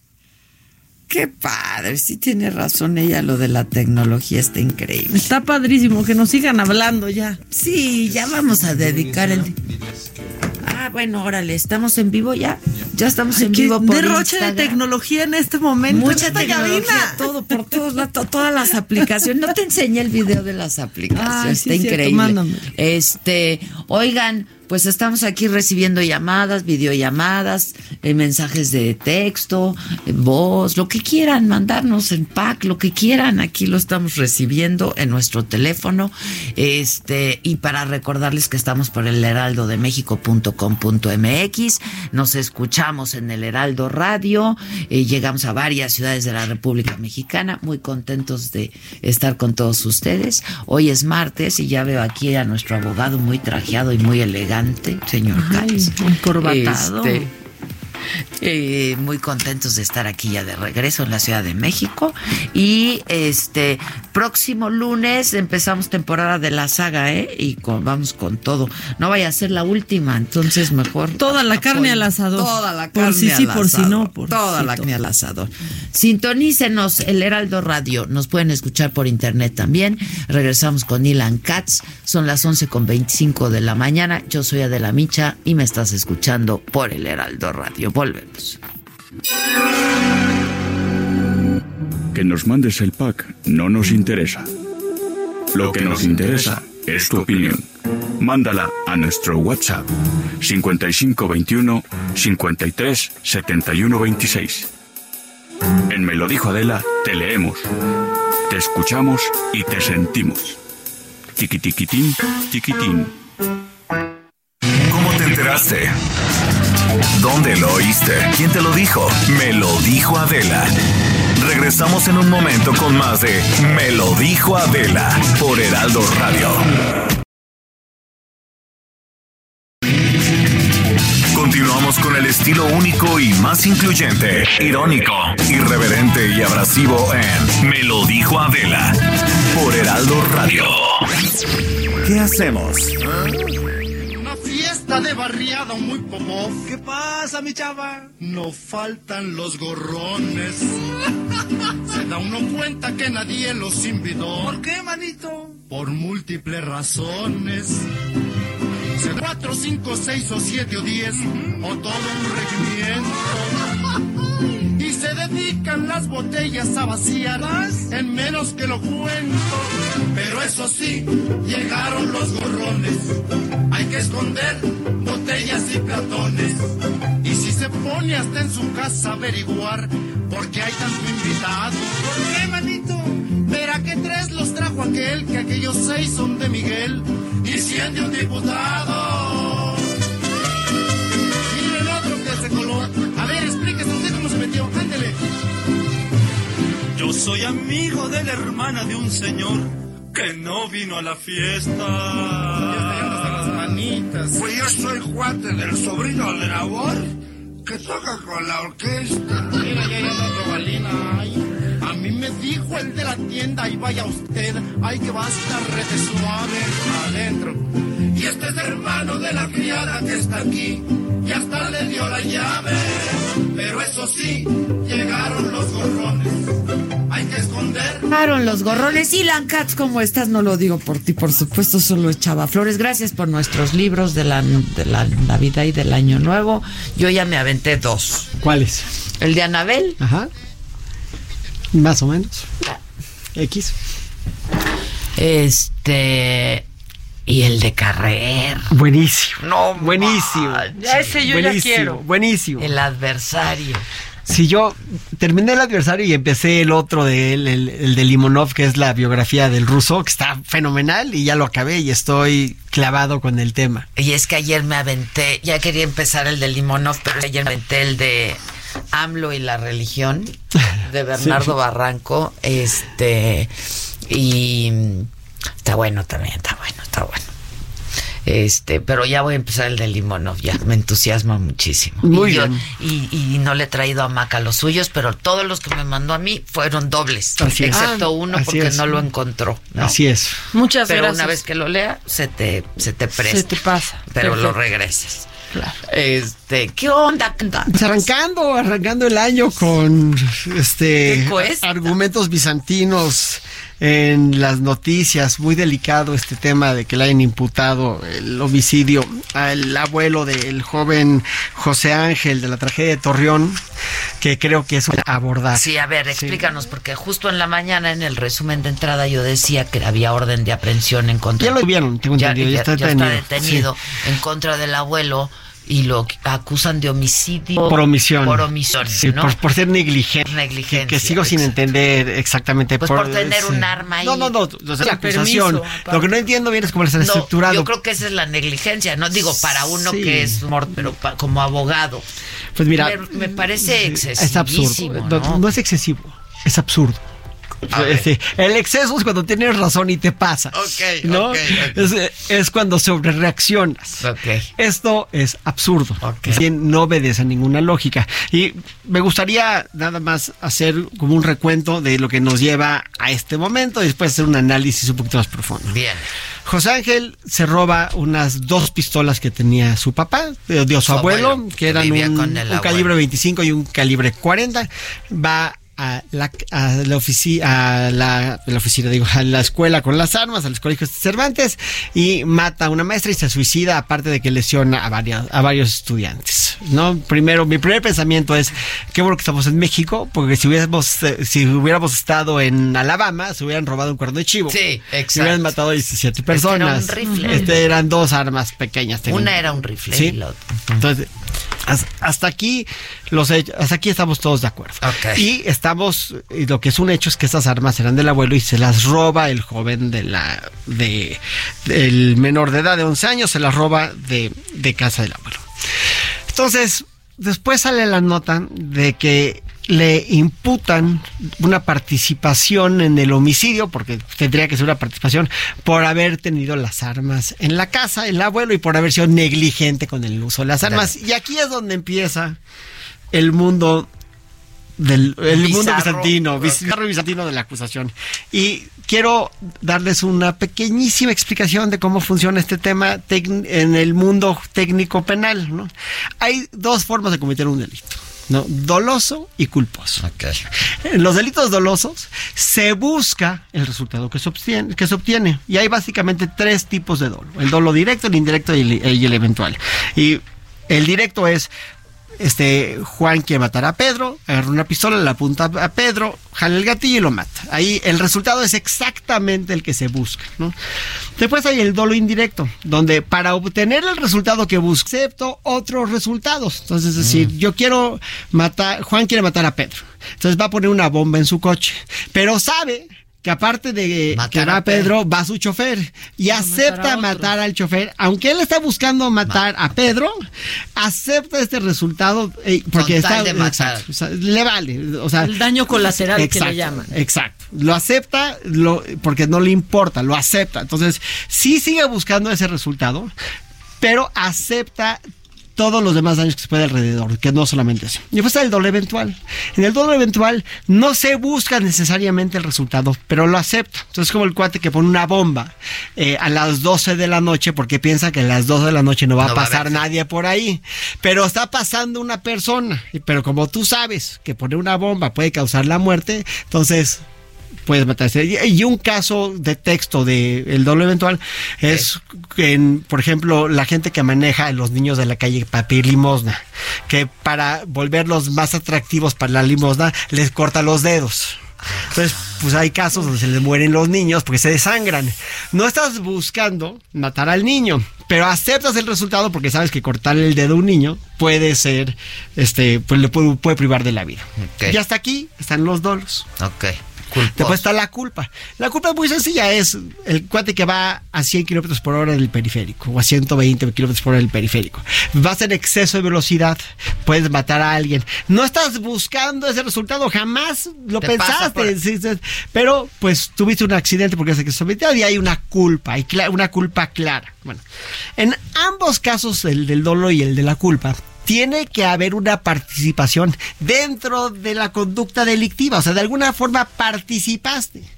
No se desprende de los hechos que el abuelo haya participado de ninguna forma en el homicidio de que perpetúa este joven José Ángel a la maestra y al suicidio posterior. Es decir, es exactamente lo mismo a que hubiera dicho la fiscalía si José Ángel se hubiera robado el coche del abuelo, porque las llaves estaban en la mesa, que es lo mismo, estaban las, las armas en la casa, ¿no? claro. Si se hubiera robado las, llaves, llaves de la camioneta y hubiera atropellado a una señora en la esquina, entonces hubiéramos dicho, ah, el culpable sin duda es el abuelo porque Por tener las por llaves las llaves ahí. Es absurdo. O sea, no, eh, eh, son ganas de encontrar un culpable a toda costa para erróneamente calmar políticamente las aguas en Torreón. Pero lo que yo creo que esto genera es un doble problema. Pues por un lado tienes el problema del homicidio del menor, que es un problema gravísimo, Gravísimo. gravísimo. Pero por otro lado tienes a una fiscalía que está actuando en contra de los derechos humanos de las personas de los ciudadanos. Porque no basta con una tragedia. Ahora la fiscalía va a perpetuar otra tragedia Que es al acusar de homicidio a una persona que no tuvo nada que ver en el homicidio. Y yo les preguntaría lo siguiente. Que eso, nosotros no sabemos al día de hoy de qué forma tenían las armas en la casa. El abuelo me imagino que no las tenía en la mesa de la cocina, digo. Las tenía guardadas. guardadas, ¿no? común, eso pensamos. Pero lo que les puedo decir es que hay miles de casas en la República Mexicana donde hay armas, donde hay armas de cacería, escopetas y donde hay niños de 10, 11, 9 años que pues si no tienen acceso directamente a las armas, viven en una casa donde existen estas armas, donde en la mayoría de los casos, me gustaría pensar, son armas que se obtuvieron lícitamente, ¿no? No por eso, en estas casas, los niños agarran las armas y matan a sus maestras y se suicidan. Sí, ¿Qué conducta, o sea, de qué, de qué forma le podemos atribuir una conducta en contraria a derecho al abuelo? Y siento que es, sí es dramático, es, es terrible. Regresando al tema del niño.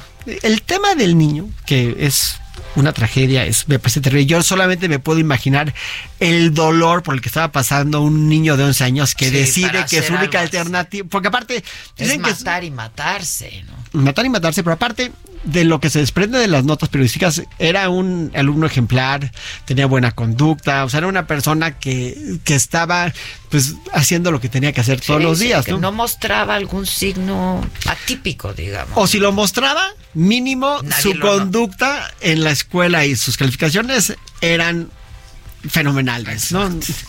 Y, y a lo que me lleva esto es que, primero, donde hay armas, hay una posibilidad de tener de, de que suceda un acto violento. O sea, las, toda la evidencia en Estados Unidos, sobre todo, apunta a que las casas donde hay armas son más peligrosas y no son más san, más, más seguras. Es decir, este argumento de que voy a tener un arma para proteger Por a mi defensa. familia, realmente lo que está haciendo es peligrar a tu familia. Y el mayor número de muertes en los Estados Unidos de arma de fuego son por accidentes. Eso es un de hecho Sí, que- sí, sí. irrefutable. La evidencia apunta hasta ahí. Y nada más bajo ese argumento se debería delimitar dramáticamente el acceso a todas las armas en Estados Unidos para tenerlas en tu casa, ¿no? O mínimo, para venderte un arma te deberían de vender una serie de candados o de, de una diferente, una serie de, de aparatos de seguridad para que no tenga alguien más acceso a esa arma. Claro, como hay- una huella dactilar, como el teléfono. O sea, si necesitas tu huella para abrir el teléfono, me imagino que deberías de Para tu huella para disparar un arma, ¿no? Sí, porque hay historias de niños de seis años que le han disparado a sus mamás. Pues Carlos No, Salinas, sí. de Gortari, ¿no? Ah, claro. No te vayas muy nana, lejos. A la nana, ¿no? No, sí. No, pero bueno, es este, hay miles de casos que, que podríamos irnos al, a, a tragedias que se han dado por el uso de un arma. Ahora, dos. Una vez que se suscita este tema que nos pregunta qué está fallando en la sociedad, una vez más tenemos que analizar que la tragedia es que no se toma la salud mental en serio en este país. Es decir, en este país lo que se tiene que cuidar, como toda la otra salud, es lo, o sea, es tan grave estar en un estado dramático, psiquiátrico, psicológico, emocional, como tener una gripa. ¿no? Es que te mandan de regreso a tu casa por una gripa y no te mandan de regreso a tu casa porque estás teniendo un problema psicológico. Y hay un estudio muy interesante que se hizo, si no me equivoco, creo que fue en Detroit o en Chicago, en, hace como 10 años, donde a los niños de primaria les empezaron a dar cursos de meditación o de yoga. Y ninguno de esos niños, cuando entraron a secundaria, tuvieron problemas con la ley.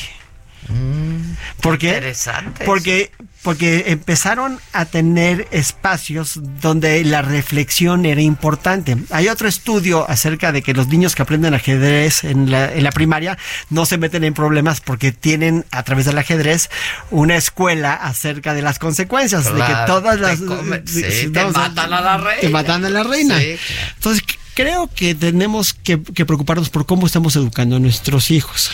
Pero ya una vez que sucedió todo esto, es terriblemente irresponsable que por obtener lo que percibe el gobierno eh, de, de Coahuila en este momento como un acierto político, se atropellen Los derechos. los derechos de las personas, pero aparte a través de, porque el único mensaje que le están dando las, a los a los abogados y a la ciudadanía en la realidad es que están dispuestos a todo con, eh, con la excusa de generar una un humor de paz. Exacto, ¿no? de cumplimiento, De de cumplimiento. cumplimiento con la ley, ¿no? Así es. Este, pero y de que no quede impune una cosa así. A ver, el responsable de esto está muerto. Así es. ¿Sabes?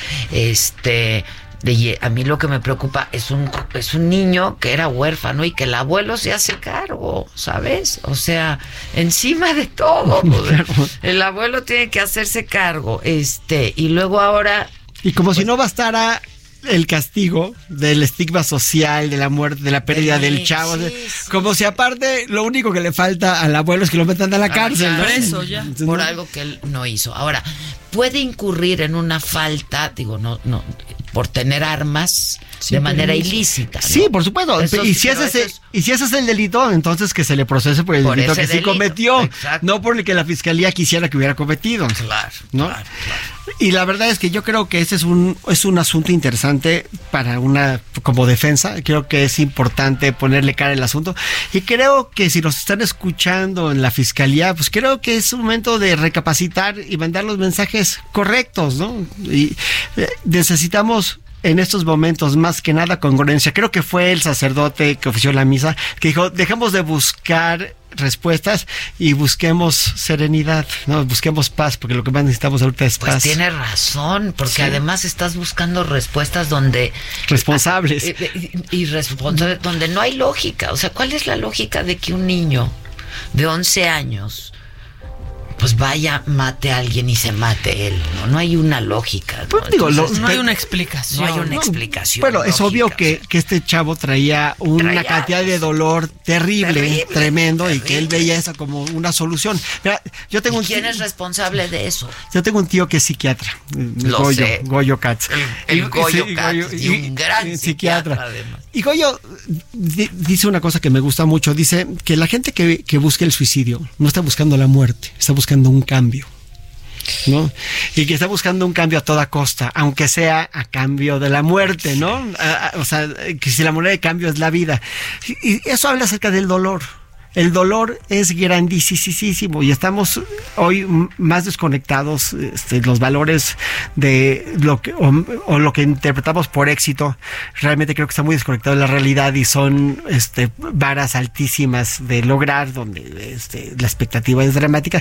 Y los mensajes que tiene un niño de 11 años que lo único que sabe es que ha sido abandonado, que está en casa de sus abuelos, que pues, lo que ha perdido es la esperanza y a toda costa quiere primero castigar a una figura de autoridad que es la maestra, eh, tal vez a sus compañeros también, quiere desquitarse con la vida y pues el suicidio, como decía este Woody Allen, es tu forma de decirle a Dios, no me puedes correr, yo renuncio. I quit. Sí, yo renuncio, ¿no? Entonces, es, este, es, una, es una tragedia, pero vamos a ver más de eso. Sí, es una tragedia por donde la veas, ¿no? Y luego querer también, o sea, eh, digo, ayer hablábamos, por ejemplo, con un neurocirujano, porque pues también se- se- el, el gobernador de alguna manera dijo que, pues, este había sido porque el niño consumía un videojuego. No, eso es absurdo. Eso es Por salir, absurdo. por salir Han rápido habido- con una versión también también, pareciera. ¿no? es lo mismo que habido- dice Trump.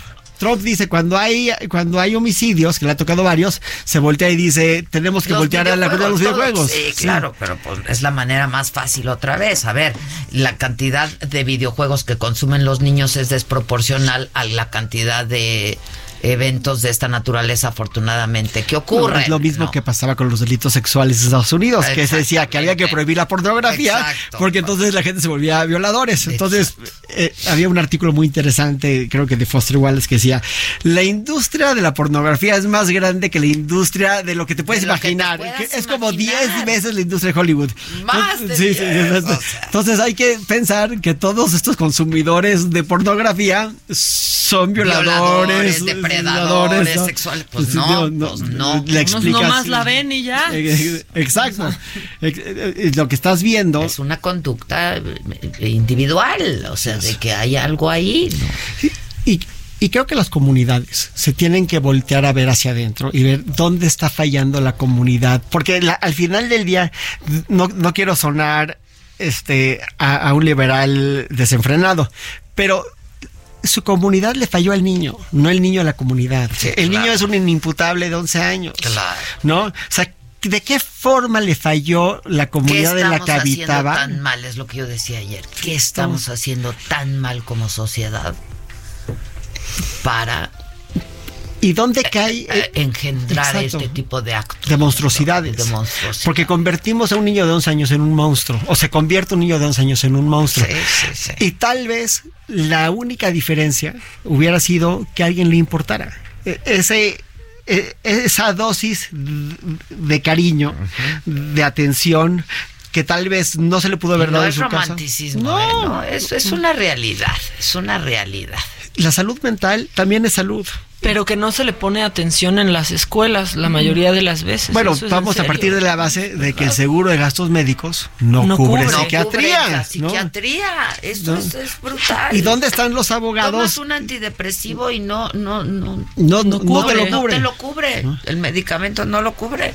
Y es una enfermedad. Bueno, si Como la la, diabetes, ¿no? O si la organización- Si te falta litio, pues te falta litio. No, no, no, no lo generas echándole ganas, es lo que yo digo. Pero si la Organización Mundial de la Salud dice que algo es una enfermedad, es una enfermedad, no es discutible. O sea, no, no- no- es como el alcoholismo. Que Sí, me ría, sí. pero es que es cierto. o sea, si dice la Organización Mundial de la Salud que el alcoholismo es una enfermedad, entonces ¿por qué no te cubre tu residencia en Oceánica, tus Claro, seguros médicos? claro. Es absurdo. No lo, no obedece a una lógica sobre lo que debe hacer un seguro de gastos médicos y que Si se aquí. No, yo creo que hay una demanda que se le podría hacer a las aseguradoras diciéndole, oye, tienes que cubrir los gastos psiquiátricos y tienes que, que cubrir la recuperación de los alcohólicos y los adictos porque son enfermedades. Y en la medida que en las escuelas nos preocupemos más por darles calidad o enseñarle a los alumnos a tener calidad de vida y menos a darles un contenido de datos 10. que no les va a Ah. servir de nada. O sea, yo creo que una clase, yo prefiero que a mi hijo le den una clase de yoga o de meditación a que le den más horas de geografía. Yo también. Yo también, Por yo también, yo también, porque ya tienen el Google ahí. Ya está Está sí, todo los datos ahí, están a Google la mano. Maps. Desarrollo humano ya. Pero- es que sí. Es que pero lo que tenemos que revalorar es cuáles son los conocimientos indispensables para un ser humano. Ayer decíamos que mm, Guillermo Prieto, que está Sí, sí, este, sí. El, el que está nominado Rodrigo. a los, Rodrigo, Rodrigo. perdón, Rodrigo Prieto, que está nominado al Oscar Sí, por Irishman. fotografía por Irishman, estudió conmigo en el Albatros, fuimos compañeros. Entonces yo dije que esa escuela que era pues como libre, ¿te acuerdas? Así es. Laxa. Laxa. Pero, pero no era Montessori, pero era como una escuela abierta. ¿Te acuerdas? Los Sí. colegios abiertos. Sí. Este, pues que dio a gente y que, que- que la verdad es que yo tengo compañeros que son muy exitosos, ¿no? Muy, muy exitosos. Fue una generación de gente muy exitosa, pero además a lo largo de los años el albatros o el albartodos, Sí. como le decíamos, ¿no? Este, pues de ahí salieron eh, grandes escritores, grandes periodistas, ¿no? Este, ahora pues Rodrigo, etcétera, etcétera. Entonces, eh, pero yo me acuerdo que nos daban clases mucho, mucho humanidad, ¿no? Mucho de humanismo, pues, ¿no? Te enseñaban a perseguir tus pasiones. Eh, ¿Sabes?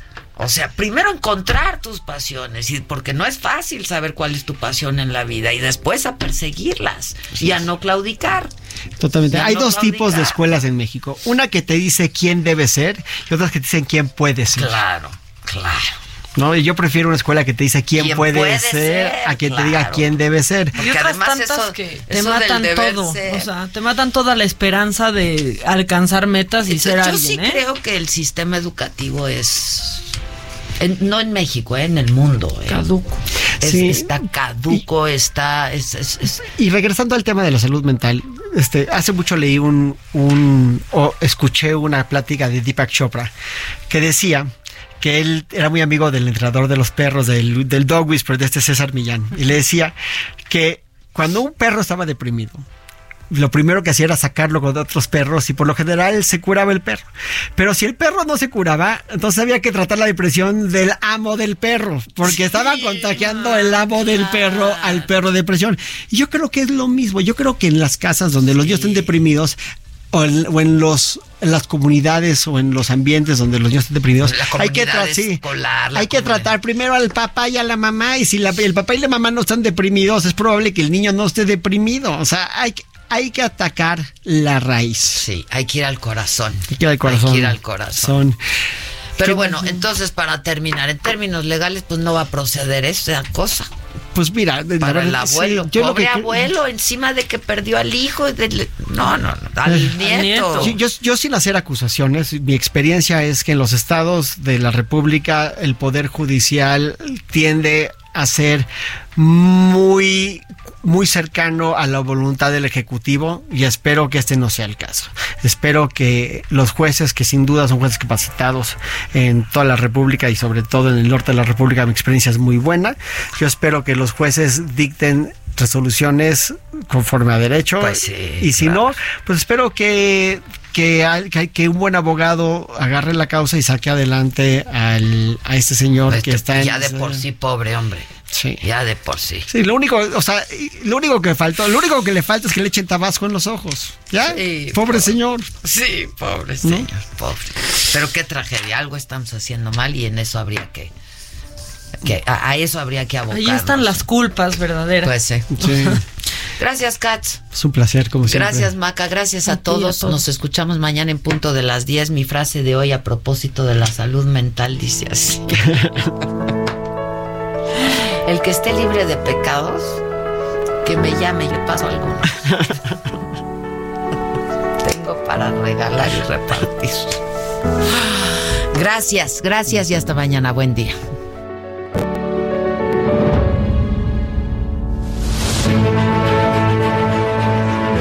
chaparrito y barrigón, como al perro de Tiacleta la primera vez que ladró. Le dieron con la cubeta como le dieron a Tom. Una vez compró un caballo, burriciego y percherón.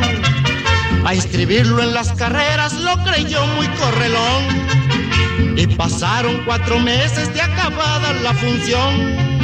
Y el vaquero seguía terco y no arrancaba el percherón. Pobretón, pobretón, pobre tonto, pobre tonto, pobretón. Pobretón, pobretón, por tan tonto y por tan pobre, pobretón.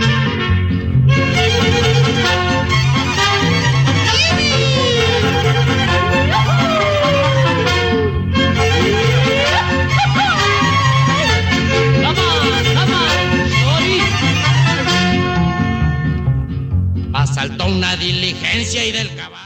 Esto fue Me lo dijo Adela. ¿Cómo te enteraste? ¿Dónde lo oíste? ¿Quién te lo dijo? Me lo dijo Adela por Heraldo Radio, donde la H suena y ahora también se escucha. Una estación de Heraldo Media Group. Hi, I'm Daniel, founder of Pretty Litter. Cats and cat owners deserve better than any old fashioned litter. That's why I teamed up with scientists and veterinarians to create Pretty Litter. Its innovative crystal formula has superior odor control and weighs up to 80% less than clay litter. Pretty Litter even monitors health by changing colors to help detect early signs of potential illness. It's the world's smartest kitty litter. Go to prettylitter.com and use code ACAST for 20% off your first order and a free cat toy. Terms and conditions apply. See site for details.